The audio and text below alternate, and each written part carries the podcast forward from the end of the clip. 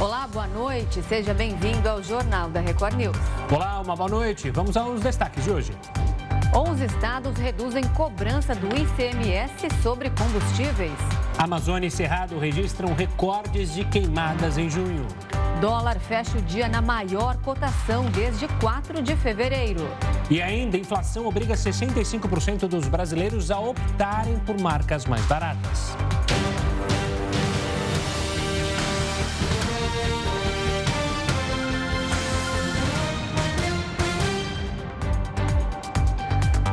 Vice-presidente da Caixa também é alvo de investigações por assédio sexual.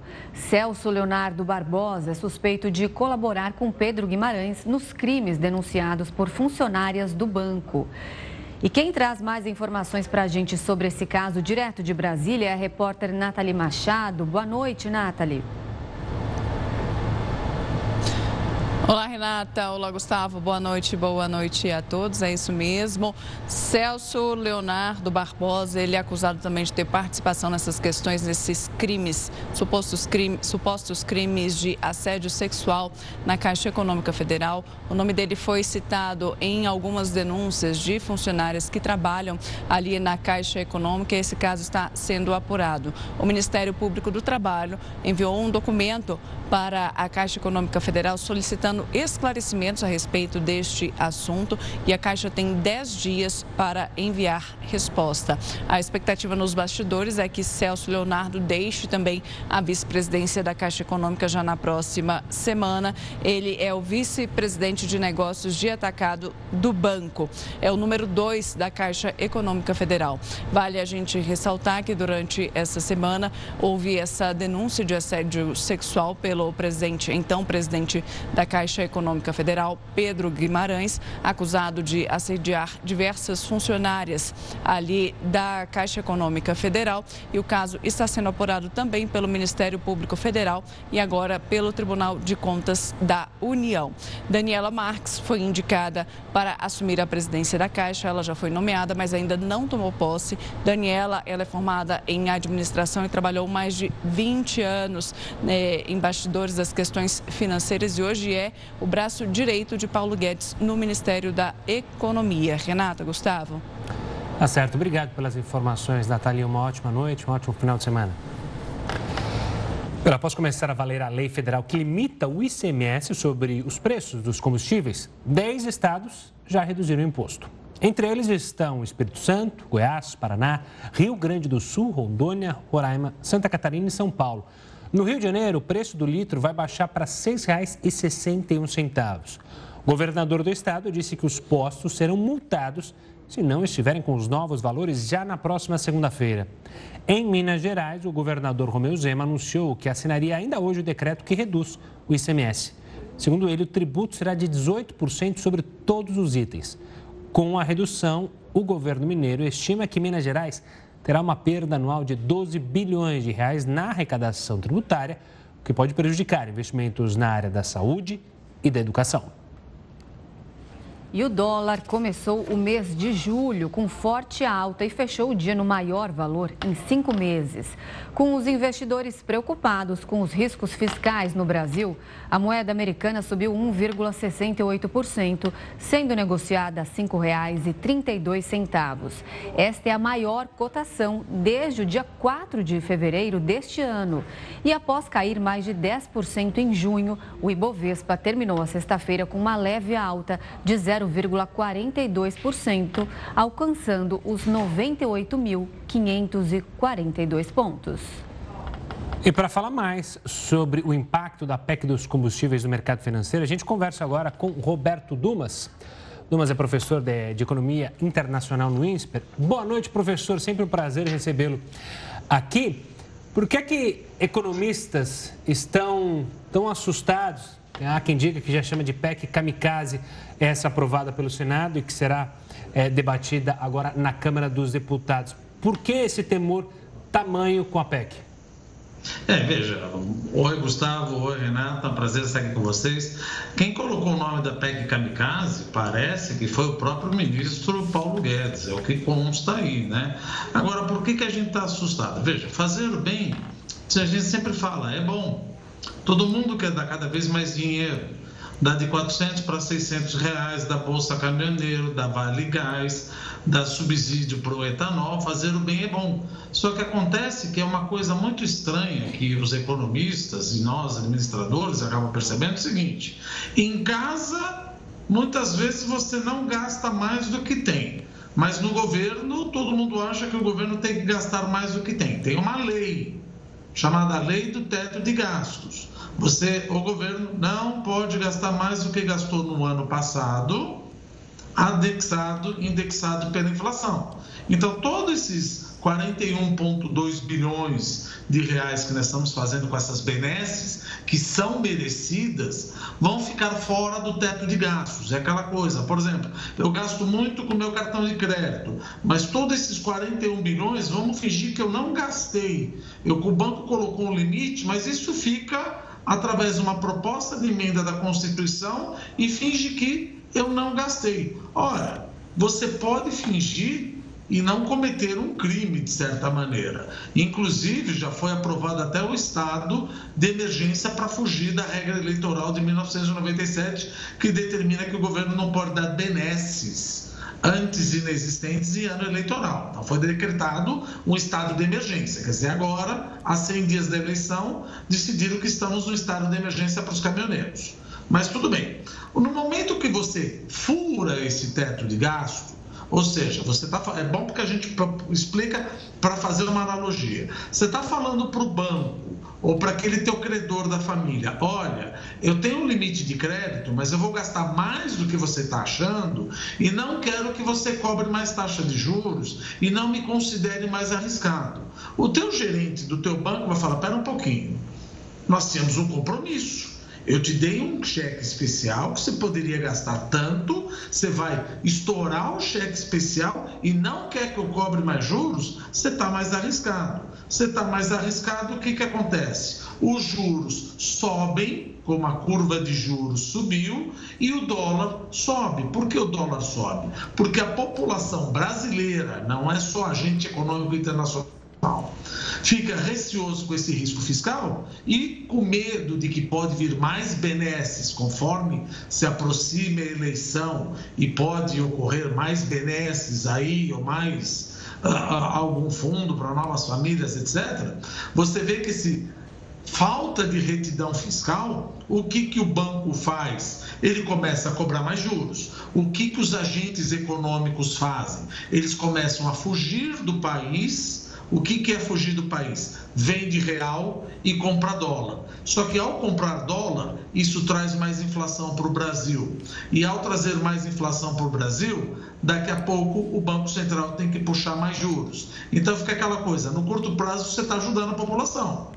Mas no médio prazo, por causa do aumento do risco fiscal, os juros vão aumentar e vão tirar esse dinheiro de novo da população. Então, é importante você ter uma visão holística da coisa, uma visão não simplesmente olhar, olha, eu preciso do dinheiro. Também você vai receber, mas logo, logo, esse dinheiro provavelmente vai ser retirado, porque para financiar essa nova dívida pública, os investidores, que sou eu, que é você, que é a vovozinha que tem o dinheiro no fundo de garantia. Esse fundo de garantia, ele está investido em títulos públicos, que é a seguradora, quem tem dinheiro com seguro de carro. Todo esse dinheiro aí vão pedir recursos maiores, juros maiores. E esses juros maiores vai prejudicar a criação de novos empregos. Então é por isso que isso, apesar de ser bom, não tem nenhum sete pés no governo que não quer fazer o bem.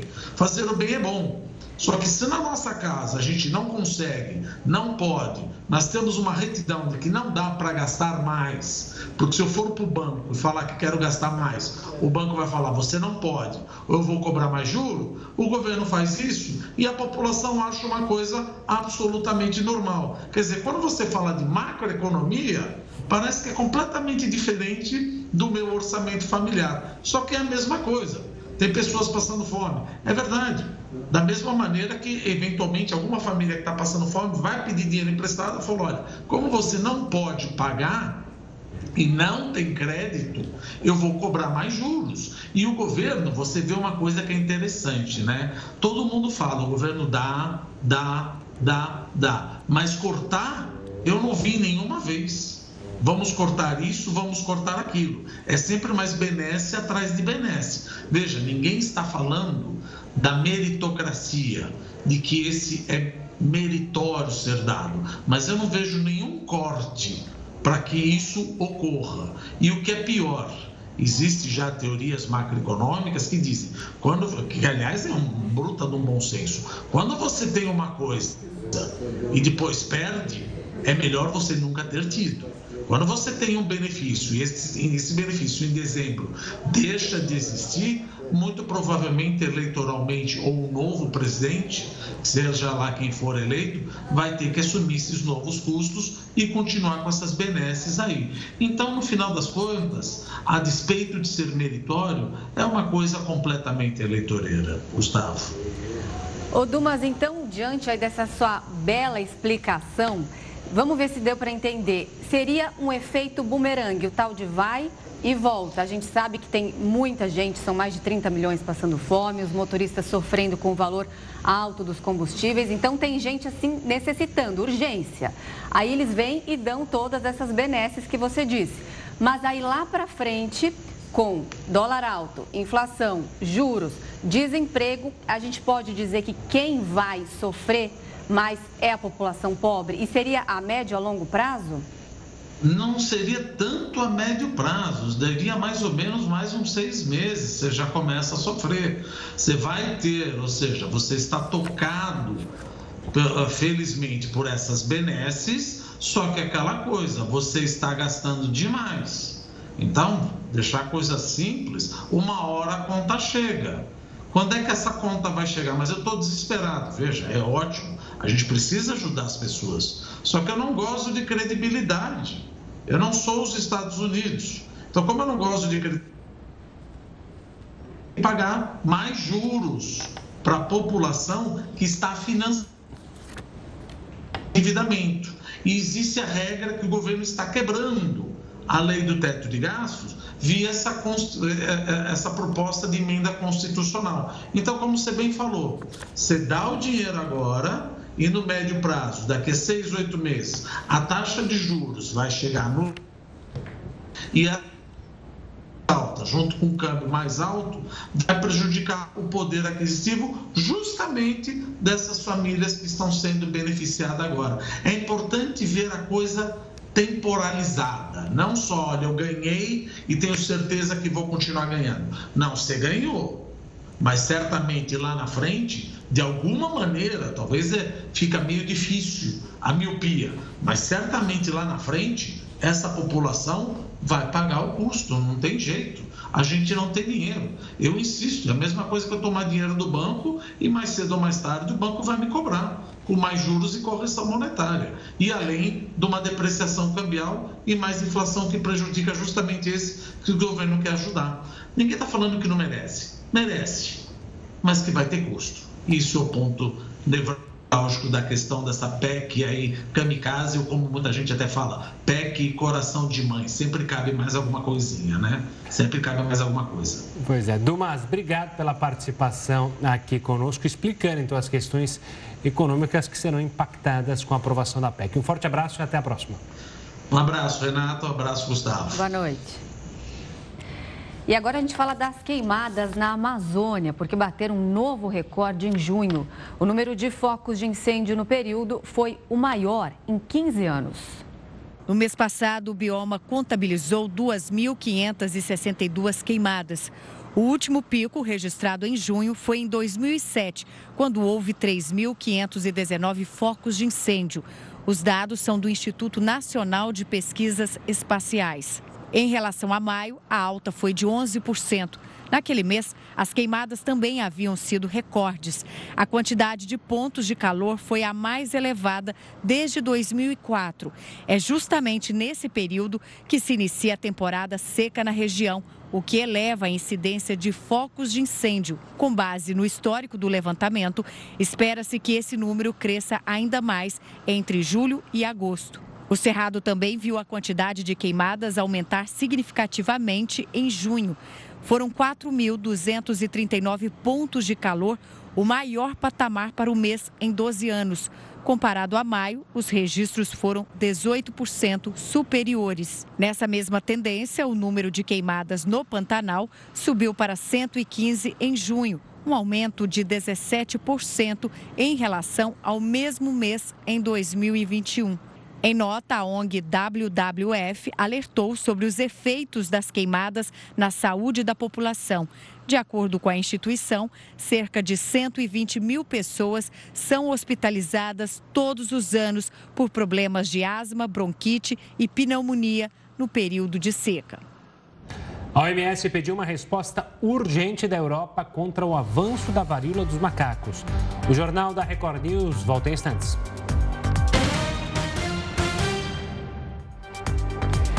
Nós voltamos a falar sobre os estados que confirmaram reduções do ICMS sobre os combustíveis. Assunto para ele, Heródoto Barbeiro. Heródoto, boa noite. Outros países também adotaram essa estratégia? De certa forma, sim, viu, Renata? Pra você ter uma ideia, até agora 10 estados brasileiros já baixaram a alíquota do ICMS. O Rio de Janeiro, por exemplo, era 34%, era 34% baixou para 18%. No Rio de Janeiro, um litro da gasolina está custando, segunda-feira, ele vai custar R$ 1,20 mais barato, o que é uma, uma cifra importante se você imaginar, por exemplo, um tanque cheio de carro. Mas outros 10 estados da Federação Brasileira também baixaram. Minas Gerais, por exemplo, tinha 31%, baixou também para 18% e vai por aí afora. Os outros estados brasileiros, então sobraram 17, eh, vão anunciar na semana que vem, vários deles. Alguns não vão é, baixar. Alguns estados do Nordeste brasileiro, principalmente aqueles que têm como governadores é, da oposição, eles preferem entrar no Supremo Tribunal Federal contra uma decisão pelo Congresso Nacional. E se isso vai. A gente só vai saber depois que decidirem. Mas o foco é, primeira coisa, baixar o imposto. Bom, agora vamos olhar para o país do mundo para saber o que, que eles fizeram. Caso, por exemplo, os Estados Unidos. O presidente Biden, ele suspendeu por 90 dias qualquer tipo de imposto zero, zero, zero nos Estados Unidos. E, ao mesmo tempo, eles aumentaram a produção interna de petróleo. E, logicamente, pela lei da oferta da procura, com mais oferta, o preço da gasolina e do diesel deve cair lá. Outro que baixou o imposto também foi o rei, lá da rainha, da rainha. O primeiro apresentou parlamento e eles, então, sobre o líder a Alemanha, exatamente esse país, além de baixar sobre gasolina e diesel, Vamos tentar retomar o contato com o Heródoto, que a gente está tendo probleminha justamente na conexão, até para você aí de casa entender exatamente quais são os países que o Heródoto estava falando. Ele estava falando dos Estados Unidos, estava falando da Alemanha. Então, assim que a gente retomar o contato com ele, a gente retorna para falar sobre esse assunto. Enquanto isso, a prisão de Monique Medeiros, lembra dela, mãe do menino Henri Borel, terminou em confusão na cadeia. Pedro Paulo está aqui com a gente. Pedro, uma boa noite para você. Teve detenta insatisfeita com a companheira de cela? Explique, isso para a gente. Antes de mais nada, uma boa noite. Uma ilustre companheira, a delegada Adriana Belém, presa por suspeita de envolvimento com contraventores aqui no Rio de Janeiro. Uma boa noite para você, boa noite Renata e a todos que acompanham o jornal da Record News. Olha, Desde que a Justiça decidiu reverter a liberdade monitorada para a prisão temporária, aliás, preventiva, da Monique Medeiros, o destino dela tem sofrido diversas turbulências, tem sido incerto, inclusive. Num primeiro momento, a Justiça tinha determinado, como ela tinha relatado que estava sofrendo ameaças de outras detentas, a Justiça tinha determinado que ela deveria ser alocada em uma prisão especial. E aí, ela ter, deveria ser levada para o batalhão especial prisional da Polícia Militar em Niterói, na região metropolitana aqui do Rio. Só que nesse batalhão, ela não poderia ter direito ao banho de sol, não há estrutura para que ela pudesse tomar banho de sol. Por isso, no dia seguinte, ela acabou sendo levada para o Instituto Penal Santo Expedito, em Bangu, na zona oeste da capital fluminense, por decisão do mesmo desembargador que acabou revertendo aí essa liberdade monitorada para a prisão preventiva. Só que Monique Medeiros acabou caindo na mesma cela de Adriana Belém, que não gostou nada da nova companheira. Ela fez reclamações, disse que, na verdade, aquela cela, ela ela era destinada a profissionais da segurança pública e não para o caso da Monique Medeiros. Bom, essas reclamações acabaram surtindo efeito. E em poucos minutos, Monique Medeiros novamente teve que se mudar para outro local, ainda dentro do Instituto Penal, mas em outra cela com outras detentas. Bom, em nota, a SEAP informou que Monique Medeiros estava apenas temporariamente ao lado de, da delegada Adriana Belém. Isso enquanto era feito o processo de triagem. Essa é a nota oficial. Renata e Gustavo. Obrigada, Pedro, pelas suas informações. Uma ótima noite para você. E a gente volta agora a falar com o Heródoto Barbeiro sobre o ICMS, sobre os combustíveis. Heródoto, você estava falando sobre os Estados Unidos, então, isso aí a gente conseguiu ouvir, que o país é, zerou os impostos por três meses e aumentou a produção interna. E daí para frente? Daí para frente é o seguinte, Reino Unido baixou imposto, Itália baixou imposto, Alemanha baixou imposto, a China não baixou imposto, mas eles baixaram uma lei lá que proíbe o aumento do preço do combustível. É mais prático, né? Mas para isso tem que ter uma ditadura, como é o caso da, da, da China. Baixou a ditadura, não pode aumentar o preço e ai de que aumentar, ninguém aumentou. E finalmente uma curiosidade em relação a Portugal.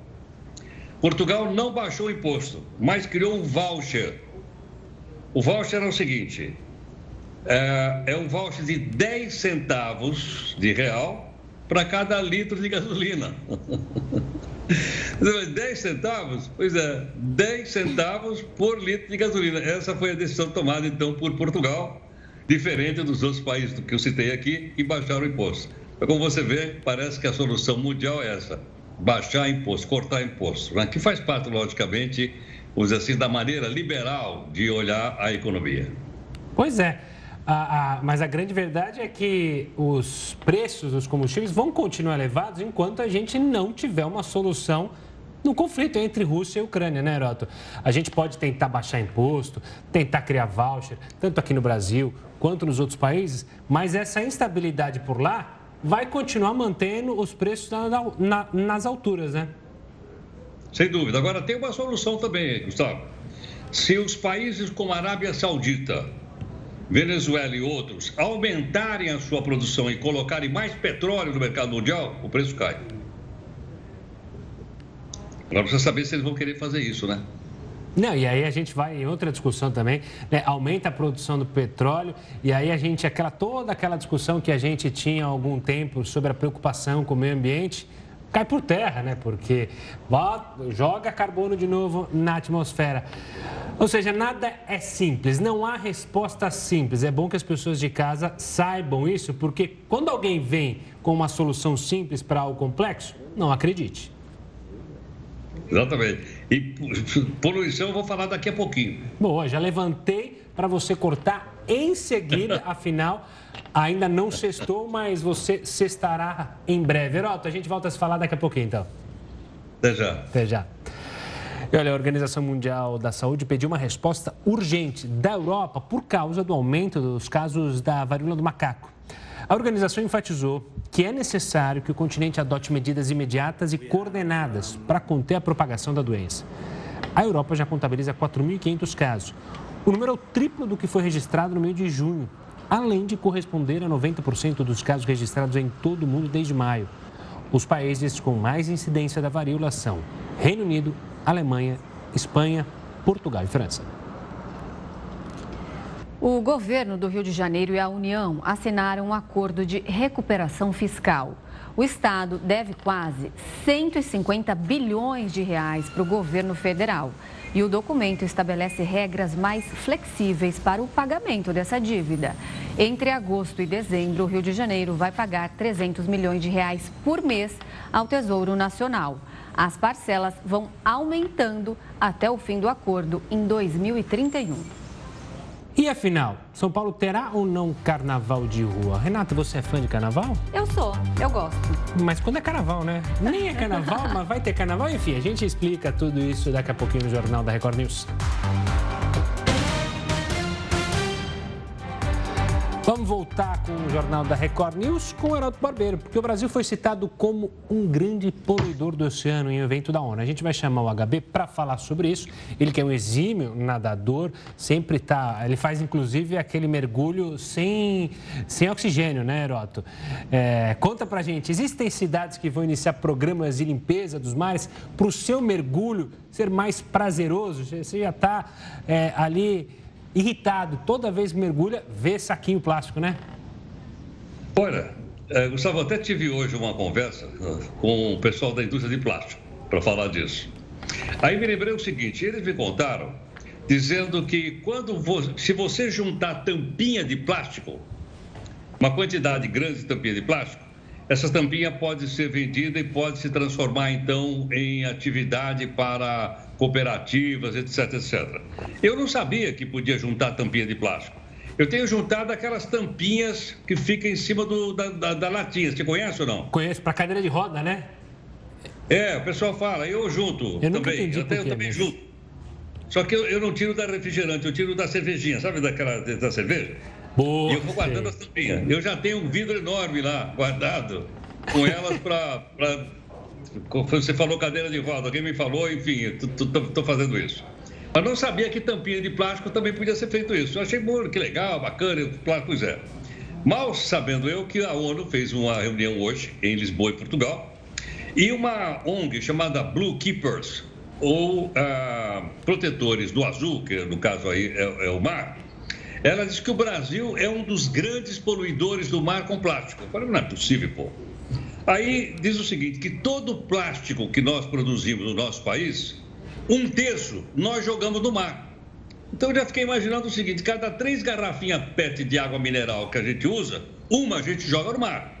Cada três garrafinhas de Coca-Cola que a gente toma, uma a gente joga no mar. Então, se um terço da poluição vai para o mar brasileiro, isso está fazendo com que algumas cidades, inclusive, percam o turismo porque o mar está muito sujo. E estava vendo o seguinte: afinal, quanto é que nós produzimos de plástico por, por, por ano? Eu transformei aqui, para ficar mais chocante, logicamente, em quilos. Eu tenho uma ideia: nós produzimos 3 bilhões e 500 milhões de quilos de plástico por ano. Eu vou repetir: nós produzimos 3 bilhões e 500 milhões de, de, de quilos de plástico no Brasil, fora esses todos os outros que a gente está mostrando aí. Então, consequentemente, o seguinte: não tem turismo, a praia está suja. E uma coisa que eu não sabia: quando tem muito plástico, assim como a gente está mostrando, a quantidade de peixe também diminui. Os peixes somem, desaparecem. Então, algumas cidades brasileiras, principalmente as maiores, que estão perto do mar, geralmente são capitais, elas precisam começar rapidamente uma ação de política pública para impedir, principalmente, que o lixo das grandes cidades vai parar no mar e, como, gente, como acabei de falar, cada três garrafinhas dessa que a gente joga aí, uma vai parar no oceano. Isso foi dito numa reunião da ONU né? e, logicamente, pesou muito em cima desse, dessa qualidade e desse cuidado que nós não temos, haja vista que, como todo mundo já aprendeu lá na escola, nós temos uma costa de quase 8 mil quilômetros, a chamada Amazônia Azul, que nós não devemos deixar fazer com ela o que eles estão fazendo não é com aquela Amazônia verde de queimar tanto como estão queimando por aí. Pois é, tem que ter uma conscientização com o nosso meio ambiente, senão não vai adiantar nada. O que, que vai sobrar no nosso mundo? Heroto, agora você está liberado para então juntar mais um anelzinho é, das suas latinhas, combinado? Claro, lógico, né? Não vou jogar o anelzinho fora, estou colocando tudo ele dentro do, do, do copinho. Exato, sexta-feira está liberado. Então, Heroto, um ótimo descanso, um ótimo final de semana, até segunda. Boa noite. Tchau, tchau. tchau. Obrigado, muito obrigado. E a organização dos blocos de rua de São Paulo expressou preocupação com a possibilidade do carnaval na capital paulista não acontecer. Quem tem mais informações ao vivo é o repórter Tiago Gardinali. Boa noite, Tiago. Qual é o motivo desse impasse aí entre os blocos e a prefeitura? Pois é, Renata, boa noite a você, o Gustavo, a todos que acompanham o JR News, um impasse que está dando o que falar. Mas antes, vale a gente fazer uma retrospectiva do que aconteceu neste ano de 2022, quando o assunto é carnaval. Bom, o carnaval, que seria no final de fevereiro, foi adiado em razão da pandemia transferido para o feriado de Tiradentes, 21 de abril mas apenas os desfiles que aconteceram no Sambódromo do Anhembi. Os blocos de rua ficaram de fora da programação oficial da prefeitura. Porém, muitos deles se apresentaram de forma independente, o que causou uma certa confusão, porque não houve o apoio logístico da prefeitura com as questões do trânsito, né, a coordenação por parte da CET e também o esquema de limpeza pública. Então, foi acordado que o desfile dos blocos aconteceria no mês de julho, nos dias 16 e 17, com o título de Esquenta do Carnaval, uma espécie de esquenta, já pensando no Carnaval de 2023. Muito bem, a data está chegando e a Prefeitura fez um pregão, uma licitação para patrocinar o evento. No primeiro pregão, nenhum interessado, valor inicial de 10 milhões. Agora a Prefeitura baixou para 6 milhões. Um segundo pregão acontecerá nos próximos dias. Mas o prefeito disse que se não houver o investimento privado, a prefeitura não vai arcar com os custos dos desfiles. Ou seja, eles poderão ser cancelados mais uma vez ou os blocos terão que fazer de maneira independente. Então, o presidente do Fórum dos Blocos eh, disse ter sido enganado por parte da prefeitura porque os blocos movimentam a economia dos bairros, eles estão se preparando para as apresentações e não contarão com o apoio, o investimento do poder público, no caso no âmbito municipal, para a realização dos desfiles. Agora, o que chama a atenção, Gustavo e Renata, nós estamos falando praticamente de um terceiro carnaval em 2022, né? Porque o primeiro que foi cancelado, mas teve o feriado, muitas pessoas viajaram, aconteceram festas particulares, aí depois o carnaval no feriado de 21 de abril, sambódromo, os blocos que de maneira independente desfilaram. Agora em julho, mais uma programação desse tal esquenta para 2023. Então, um ano que não era para ter carnaval, que praticamente eh, terá a terceira concentração. Mas uma grande polêmica porque a prefeitura municipal não quer tirar o dinheiro dos recursos públicos, espera o investimento da iniciativa privada. Então, veremos se no próximo pregão, né, nesta licitação, haverá ou não algum interessado em patrocinar este terceiro carnaval de 2022. Para a alegria da Renata, que disse no bloco anterior ser uma entusiasta né, do, do carnaval, e também para a alegria do Gustavo, que eu sei que aproveita o carnaval para viajar, para descansar um pouquinho, enfim, vai ser mais uma festa de carnaval nesse ano de 2022. Pois é, mas como você bem lembrou, você fez toda essa retrospectiva, né, Tiago? Tem clima para isso, né? A gente conversava, eu e a Renata aqui fora do ar, a Renata apontou de uma maneira bem perspicaz, né? Pô, carnaval combina com calor, com verão, né, Renata? Fazendo frio? Eu acho que não tem nada a ver, minha opinião, né? Fazer em julho não combina, né? Se pegar um fim de semana que vai estar tá frio e aí todo mundo nas ruas, o que, que você acha, Thiago? É, pois é, acontece que a questão ela é muito mais econômica do que propriamente da festa do evento, porque esses blocos, e já são 216 inscritos na prefeitura que querem participar desse esquenta do carnaval de 2023, eles vendem os abadás, nas concentrações existe um grande comércio ambulante, enfim, então existe uma grande movimentação econômica. Até o presidente do Fórum dos Blocos né, demonstrou uma preocupação com as áreas mais periféricas da cidade, que de certa forma forma até dependem dessa movimentação econômica dos, das apresentações aí dos bloquinhos, né? É, que contam, né, com essa é, participação, com esse desfile, né? Agora, a questão do clima, não sei, acho que é só colocar um pouco mais de fantasia, né? Talvez se tiver um pouco frio aí as pessoas vão ter que é, se proteger, colocar uma fantasia mais pesada, mas é, tá todo mundo querendo partir para a festa aí, né? Porque é, acabaram se frustrando com os desfiles que não aconteceram anteriormente e estão contando agora com a apresentação aí desse esquenta no meio de julho.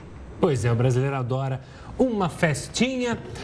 Tiago, vai, tra vai trabalhar ou vai descansar? Não, você ainda tem, tem coisa para fazer, Ele né? tem ainda a madrugada tem, pela Tem a frente. madrugada para seguir, eu já te dar um bom final de semana, mas vale o bom final de semana, apesar ainda de estar na labuta. Um forte abraço e até segunda-feira, Thiago. Bom, a gente tá falando de festa. Você sabia que tem melhor horário para dormir, Renata? Suponho que seja à noite, mas que horário? Ah, vamos saber isso então com o nosso entrevistado. Para falar sobre esse tema, qual o melhor, a gente conversa agora com Carlos Rassi, porque uma pesquisa decifrou esse horário. Ele é cardiologista no Hospital Sírio-Libanês de Brasília. Doutor, então qual seria esse horário para as pessoas de casa que estão acompanhando a começar a ir para a cama, a apagar as luzes e ter uma boa noite de sono? Boa noite, Gustavo. Boa noite, Renata. Obrigado aí pelo, pelo convite para participar desse programa e essa discussão importante aí, que é o cuidado da saúde cardiovascular. Então, assim, cada, cada dia que passa, cada ano que passa, a gente vai descobrindo aí uma possível maior correlação entre qualidade de sono como um todo e saúde cardiovascular. Tá? E existe, em dois, final de 2011, saiu um estudo é, observacional baseado em dados da, do Reino Unido, onde se observou que é, o horário de sono tinha a ver com doenças cardiovasculares, é, é, podia ser considerado um fator de risco para doença cardiovascular. E o melhor horário para dormir foi entre 10 e 11 da noite, sendo que entre 11 e meia-noite tem um pouco de aumento de risco para doenças cardiovasculares. Após meia-noite seria o horário que tem maior fator de risco, que seria mais correlacionado com doenças cardiovasculares. E, surpreendentemente, antes das, das 10 horas também existe é, um discreto aumento de risco no- no- nos eventos cardiovasculares nesse grupo populacional. E, doutor, é, o que me chamou a atenção nessa pesquisa é que, assim, entre 10 e 11 horas seria o horário ideal. Depois da meia-noite, os riscos cardiovasculares aumentavam 25%. Aí a, a gente até, né, ah, é madrugada, realmente não faz bem dormir esse horário, mas quem dormia antes das 10 também tinha um risco maior? Sim, é, é, esse estudo, ele, ele é um estudo observacional, tá? Assim, foi observado que em pessoas que dormiram antes das 10 horas da noite, comparativamente e, e proporcionalmente ao número de pessoas que dormiram entre 10 e 11 horas, eh, existia um, um discreto aumento do risco cardiovascular nessas pessoas. Só que o próprio artigo traz que isso tem uma série de li- limitações. Primeiro, o método do estudo, né, um estudo observacional, não tem relação de causa e efeito, mas sim apenas levantar hipóteses né, para futuras investigações. Mas um, um- um detalhe extremamente importante do estudo é que ele, ele menciona que eh, das pessoas estudadas, foram na casa dos, das 80 mil pessoas, eh, um- uma muito pequena proporção de pessoas dormiu antes das 10. Então, assim, talvez essa observação se deveu a dados eh, eh, com um N pequeno, tá? uma amostra pequena.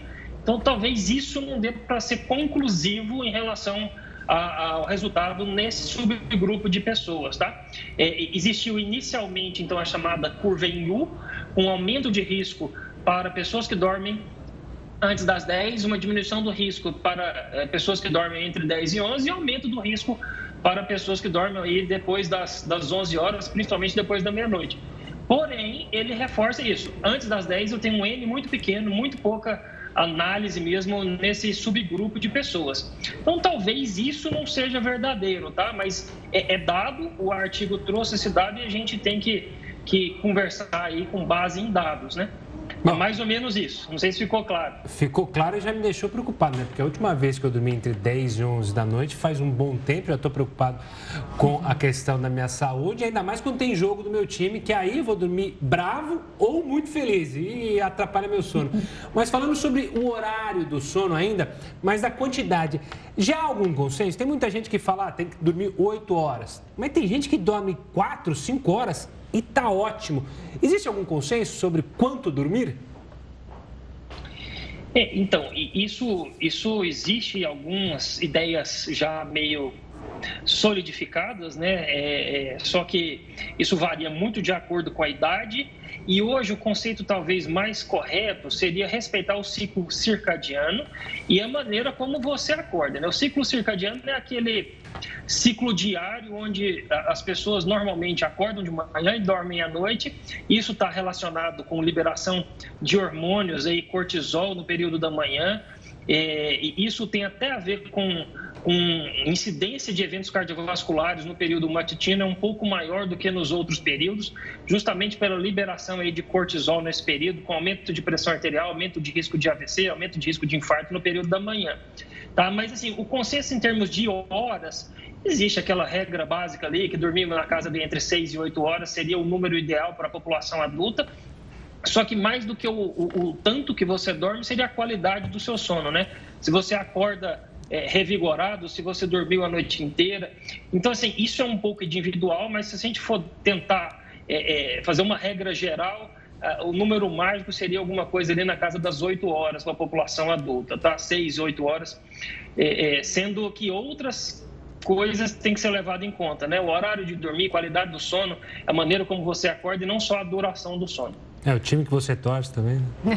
Uma dor de cabeça.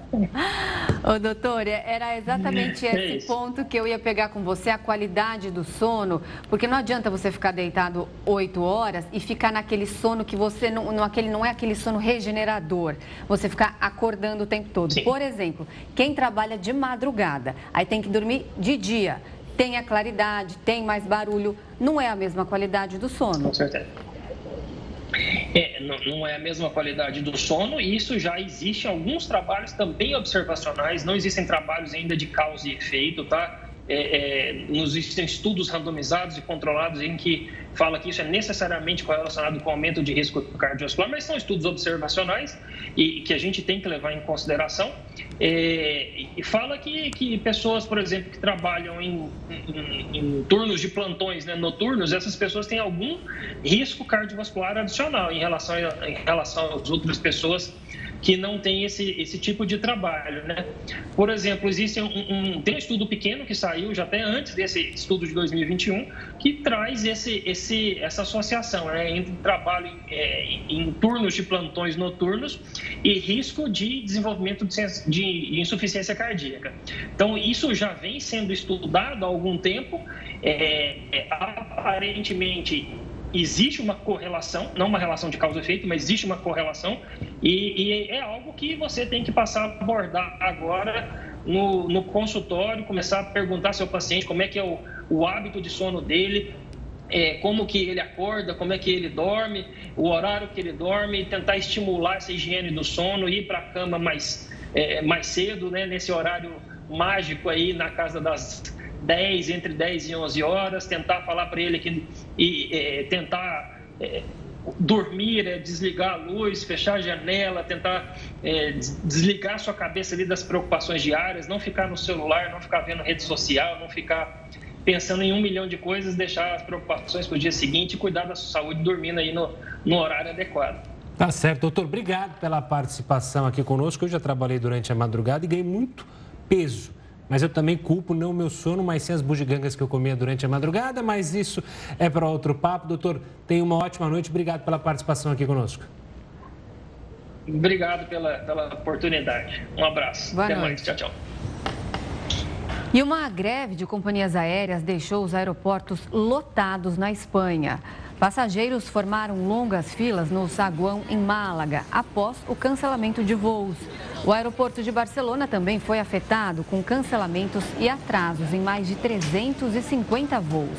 A paralisação de funcionários de duas empresas aéreas continua pelo menos até sábado. O sindicato da categoria pede aumento nos salários e melhores condições de trabalho. Na semana passada, tripulantes de uma empresa fizeram uma paralisação em aeroportos de Portugal, Itália, Bélgica e França, além da Espanha.